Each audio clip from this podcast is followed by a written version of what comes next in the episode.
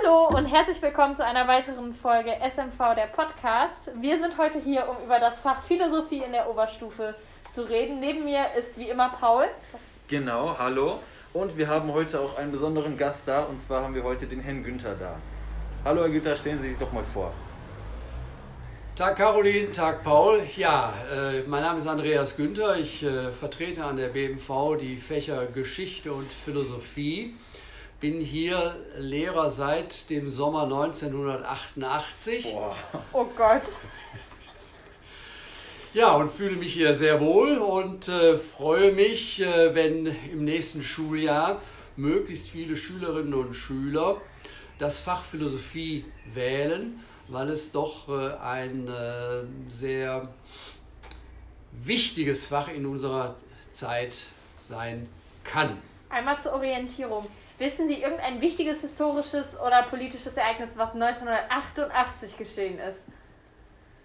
Damit man sich ungefähr orientieren kann, seit wann Sie an dieser Schule sind. Weil Paul und ich sind ja gerade mal seit 2015 an dieser Schule und das ist schon eine halbe Ewigkeit, finde ich. Wir unterrichten ja nicht mal. Ach, stimmt. 1988 war wahrscheinlich ein vergleichsweise ereignisarmes Jahr, aber immerhin ein Jahr später fiel die Mauer am 9. November 1989. Das muss man sich mal vorstellen. Da ist der Herr Günther schon länger hier, als die Mauer noch nicht, als die Mauer gefallen.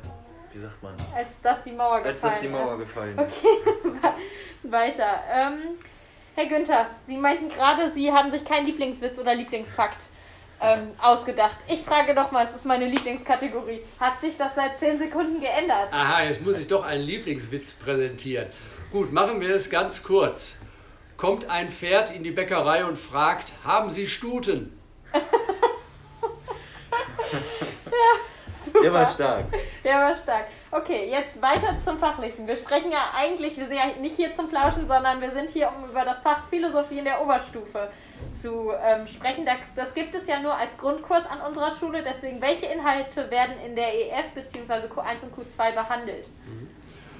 Ja, dazu muss man sich zunächst einmal klar machen, dass die Philosophie sich in zwei Untergruppen einteilen lässt, in die theoretische und in die praktische Philosophie. Ähm, üblicherweise hat die praktische Philosophie mehr Gewicht, äh, weil sie für junge Menschen ansprechender ist. Ähm, in der praktischen Philosophie geht es vor allem um Moralphilosophie, Rechtsphilosophie und Staatsphilosophie. Äh, in der äh, theoretischen Philosophie geht es vor allem um Erkenntnistheorie. Äh, was heißt das jetzt konkret? In der EF ähm, wird beispielsweise nach einer allgemeinen Einführung in die Philosophie, in das, was Philosophie überhaupt sein mag, ähm, wird bearbeitet äh, am Beispiel der Rechts, die Rechtsphilosophie am Beispiel äh, etwa der Strafe. Warum strafen wir überhaupt? Ist das überhaupt erlaubt, jemanden für eine Tat zu bestrafen?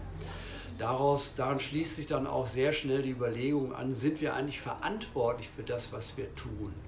Ja, sind wir frei in unserem Tun? Also wenn die Caroline jetzt hier einfach laut aufschreien würde, wäre sie dafür verantwortlich? Ja? Äh, könnte man sie dafür beispielsweise bestrafen oder loben? Ja? Das äh, wäre eine. Ja, ich hoffe mal, es bleibt bei Loben. Naja, und äh, wenn also wir davon ausgehen, wohlgemerkt, wenn wir davon ausgehen, dass wir verantwortlich sind für das, was wir tun und lassen, äh, dann ist auch, sind auch Fragen der Moral relevant. Also was was sollen wir tun? Ja, was ist richtig? Was dürfen wir tun? Was dürfen wir auf keinen Fall tun? Ja, äh, dürfen wir in bestimmten Situationen beispielsweise lügen? Lässt sich das rechtfertigen, dass man hin und wieder lügt? Oder muss man immer die Wahrheit sagen? Ja, das sind jetzt ganz einfache Beispiele, da kann man natürlich auch ähm, etwas ähm, gravierendere Beispiele herausziehen. Ja? Ähm, darf man jemanden eventuell ermorden? Mhm. Ja? Töten? Ja? Was ist überhaupt der Unterschied zwischen ne, Todesstrafe und Mord? Auch das sind äh, wesentlicher Aspekt. Ja. Äh, bei der Rechtsphilosophie in der EF werden wir ganz sicher nachfragen, ist ähm, die Todesstrafe zu rechtfertigen. Da hat es eine breite Diskussion gegeben und äh, es gibt ja heute nach wie vor Staaten, in denen die Todesstrafe nicht nur verhängt, sondern auch dann exekutiert wird.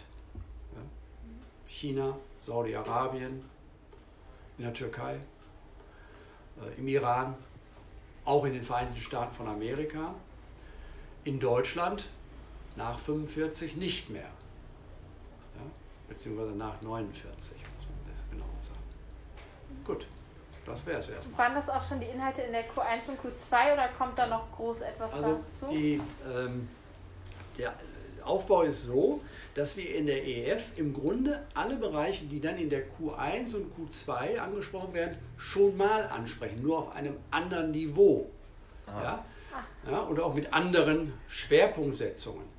Also äh, auch in der ähm, EF soll schon die, die äh, Erkenntnistheorie angesprochen werden. Also die Frage, was kann man überhaupt sicher wissen? Gibt es überhaupt sicheres Wissen oder ist das nicht vielleicht alles Illusion, was wir hier haben? Ist die Caroline, ist der Paul, die hier beide sitzen, sind die tatsächlich da? Kann ich das eigentlich wissen, dass die da sind oder träume ich das vielleicht nicht nur? Wer von euch schon mal den Film Matrix gesehen hat, weiß, ja. dass das... Meine äh, Lateinlehrerin will, dass wir den immer dass das gucken. sozusagen ein... Guck den. Äh, äh, das ist sozusagen der Plot in dem Film, ja. Mhm. Und äh, der hat durchaus philosophische Hintergründe, ja. Ein gewisser René Descartes hat durchaus als Experiment äh, erwogen, äh, alles, was man wahrnimmt und erlebt, sei vielleicht nur ein gigantischer Traum. Ja? ja. Also, dass wir, hier, dass wir hier sitzen, wir drei, ist gar nicht so. Ich sitze zu Hause in meinem Ohrensessel und träume gerade von Caroline und Paul. Okay. Ähm, nun kann man Philosophie. Kann man, das, kann man das widerlegen? Das ist, das, das ist die, die oh, wichtige Frage. Das dürfen sich die künftigen Philosophie-Schüler angucken, aber wir haben es ja schon hinter uns. Die Wahl ist uns nicht mehr gegeben. Schade aber auch. Aber man kann es ja nun schriftlich auch wählen. Wie sieht denn da das Klausurformat aus? Mhm. Also in der Regel äh, gibt es in den Klausuren einen Textauszug, der umfasst je nach Schwierigkeitsgrad 40 bis 60 Zeilen. Das ist so eine Standardgröße. Und äh, dazu gibt es im Laufe der Zeit dann aufbauend drei Arbeitsaufträge, das ist ganz analog zu anderen Fächern. Ähm, da gibt es dann einen, einen Analyseauftrag und dann soll man in einem zweiten Arbeitsauftrag dann äh, das, was man gelernt hat, im Unterricht hoffentlich gelernt hat, äh, darauf beziehen und im dritten äh, Arbeitsauftrag dann etwas vergleichen in der Regel. Ja? Aber das, diese Klausurformate, die werden nicht sozusagen von Beginn an äh, eingefordert, sondern das wird sozusagen eingeübt. Ja? Super. Was ist denn äh, zum Beispiel eine falsche Vorstellung, die Schüler über dieses Fach haben könnten? Also man sollte nicht mit der Vorstellung in das Fach kommen, es handelt sich da um irgendeine Abart von Psychologie oder Religion oder Deutsch, sondern die Philosophie ist schon eine ganz eigenständige Disziplin, die auch ihre speziellen, ihre spezifischen äh, Methoden hat äh, und äh, äh die allerdings ein sehr weit, gefasstes, weit gefassten Gegenstandsbereich umfasst. Ähm, und das wechselt auch sozusagen von philosophischer Richtung zu philosophischer Richtung. Das muss man ganz deutlich sagen. Also es gibt einen einheitlich akzeptierten, von allen akzeptierten Philosophiebegriff, eine Definition dessen, was Philosophie äh, sein mag, nicht. Gibt ah. es nicht. Spannend. Ähm, gibt es denn irgendwelche Fähigkeiten oder Stärken, die einem im Fach Philosophie besonders nützen? Also zum Beispiel in Deutsch wäre das, wenn man unglaublich gut sprachliche Mittel erkennen kann. Ähm, also sprachliche Mittel spielen bei philosophischen Texten eher eine untergeordnete Rolle. Denn äh, philosophische Texte sind ja Sachtexte ja? und keine Prosa mhm. ja, wie, oder, oder gar Gedichte wie in, in, in Deutsch. Ja? Äh, und Sachtexte bemühen sich hoffentlich um eine klare Sprache ähm, und äh, da sind in der Regel keine sprachlichen Mittel aufzudecken. Aber ähm, eine Fähigkeit ist schon ähm, notwendig, nämlich äh, die argumentative, die gedankliche Struktur eines Textes zu erfassen. Aber das lässt sich lernen. Und äh, man profitiert von der Fähigkeit, eine gedankliche Struktur zu erfassen, das würde ich als, im weitesten Sinne als Analyse bezeichnen, in allen anderen Fächern. Ja. ja das muss man also ganz deutlich sagen. Ja, äh, nichtsdestotrotz, Philosophie ist nicht einfach nur so, eine, so ein Hilfsfach für andere Fächer. Ja, also das bitte nicht. Was nimmt man denn dann aus dem Fach mit für sein Leben zum Beispiel? Für sein Leben, ja. Gut, äh, ich denke schon, wenn man äh, einen Kurs über zweieinhalb, drei Jahre Philosophie hatte, dann äh, hat man gelernt, sollte man gelernt haben, hm, dass man ein Problem sauber analysieren kann. Und dass man auch Ansätze zur Lösung eines gedanklichen, eines begrifflichen Problems formulieren kann. Also, Vielleicht kann ich mich da einmal einklinken. Ich weiß, ich hatte Philosophie in der 10. und muss es dann aber aus Zeitgründen leider abwählen. Und ich habe noch ganz oft darüber nachgedacht, Sie haben uns beigebracht, dass es zwei Theorien gibt, wie man die Welt betrachten kann. Also einmal, ich, ich kann mich an die Namen nicht mehr erinnern. Es ging einmal darum, dass man jede Kultur für sich alleine betrachten muss und dass man dementsprechend nicht über andere Kulturen urteilen darf. Also dass man, dass es uns nicht zusteht, beispielsweise über Menschenrechtsverletzungen in anderen Ländern zu urteilen. Und die andere, dass man alle Kulturen über einen Kamm scheren kann. Und da habe ich noch ganz oft drüber nachgedacht, wenn ich über Probleme, weiß ich nicht, zum Beispiel jetzt den Nahostkonflikt, der ist ja relativ prominent, wenn ich darüber nachgedacht habe. Das habe ich mitgenommen. So. Ja, da spricht die Caroline äh, Universalismus und Kulturrelativismus an. Ja? Das, sind, äh, das sind sozusagen auch ein Standardthema im Grunde in der, in der EF. Äh, Geht es tatsächlich um die Frage, sind Werte, Normen, Vorstellungen, die wir wie selbstverständlich in unserer Gesellschaft, in unserer Kultur teilen, sind die auch verbindlich für andere Gesellschaften, Kulturen? Das ist durchaus eine berechtigte Frage. Es war oh, ja. unglaublich spannend. Da können sich alle SchülerInnen, die jetzt gerade hier zuhören, auf die EF freuen. Da hatte ich sehr viel Spaß bei der Unterrichtsreihe. Dann weiter zur nächsten Frage. Gibt es denn auch Experimente? Man macht in Psychologie und Pädagogik ja Experimente. Macht man das im Fach Philosophie auch? Gut, es gibt Gedankenexperimente. Ja, also man, in der Philosophie kann man keine Experimente im Labor machen, aber man kann sich überlegen, ja, was wäre denn in einer bestimmten Situation? Welche Möglichkeiten bieten sich da an? Ja, hatte ich heute noch im, im Unterricht, da ging es um die Frage, ja, wie würde man sich denn in einer bestimmten Situation verhalten? Da konnten die Schülerinnen und Schüler überlegen, ja, welche, welche Verhaltensweise wäre denn die richtige Verhaltensweise, also moralisch richtige, also nicht die psychologisch oder, oder wirtschaftlich richtige oder was weiß ich.